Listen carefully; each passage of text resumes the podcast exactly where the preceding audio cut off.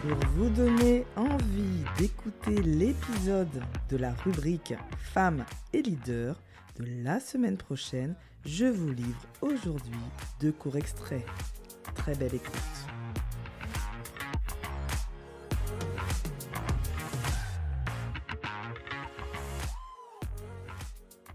Voilà, c'est hyper difficile comme question. Euh, alors c'est marrant, moi je, spontanément je dirais pas que je suis une féministe engagée, mais j'ai lu récemment un article qui parlait de la pureté militante et j'ai trouvé ça hyper intéressant.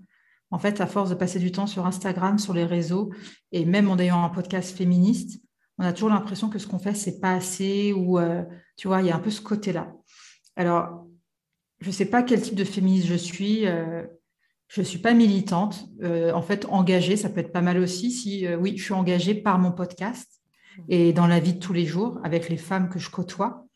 Donc voilà, on va dire que je suis une féministe qui aime donner la parole aux autres femmes et qui adore en fait quand ça crée des transmissions entre elles, quand tu as des personnes qui ont des parcours qui n'ont rien à voir euh, et qui entendent euh, un épisode de podcast et qui me disent après, qui m'envoient un message ou qui me disent c'est génial, ça m'a donné envie de faire ça ou ça m'a fait penser à ça, là, je me sens vraiment alignée et contente de faire ce podcast parce que je trouve ça utile.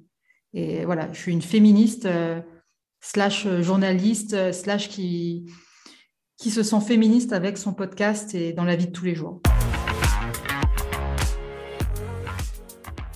En fait, le même mompreneur, donc c'est la contraction de mom, mommy et euh, euh, entrepreneur, c'est un terme qui vient des États-Unis, euh, qui date des années 90 et qui explique en fait que ces femmes qui sont donc mères ou sur le point de devenir mères se mettent à leur compte en travaillant de chez elles, ouais, en travaillant de chez elles pour une activité qui leur permet de euh, gérer, de voir leurs enfants. Alors après, ça reste assez vague, c'est comment elles, elles veulent voir leurs enfants ou pas. Mais en gros, euh, ce qui, moi, j'expliquais dans cet article, c'est comme toi, c'est un terme dans lequel je me suis jamais reconnue. J'ai mis du temps à comprendre pourquoi. Après, l'opportunité d'écrire cet article, c'est en fait, j'ai fait des propositions de sujet euh, à, à, une rédac en chef de Welcome to the Jungle qui m'a validé ce sujet-là. Et après, pour l'écrire, j'ai fait un peu des recherches, évidemment. Et après, en fait, c'est une tribune. Donc, en fait, ça n'engage que mon avis. Après, j'ai eu énormément de retours sur les réseaux sociaux de personnes qui se reconnaissaient dans le terme. J'en ai eu d'autres. C'est ça qui est intéressant aussi.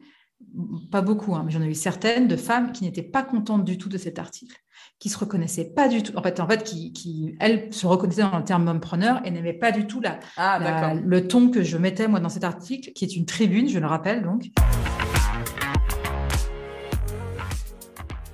je trouve que les hommes, euh, en tout cas pour les hommes hétéros, ne, revendiquent pas assez le fait d'être féministes. Je trouve que ça manque d'hommes dans le débat, en fait. Euh, je pense que ce sera vraiment un des enjeux dans les mois et les années qui vont arriver. Ça va être euh, comment. Alors, c'est même pas inclure les hommes, c'est aussi aux hommes de prendre leur place. Hein. C'est aussi aux hommes de, de, tu vois, de, de, de, dire ce qu'ils en pensent, de, de travailler un peu main dans la main pour justement euh, qu'il n'y ait plus ces égalités. Et que j'ai envie de dire aussi, c'est que les, que les hommes laissent le pouvoir aussi. Il va falloir partager en fait à un moment. c'est ça, c'est euh, plutôt partager le pouvoir.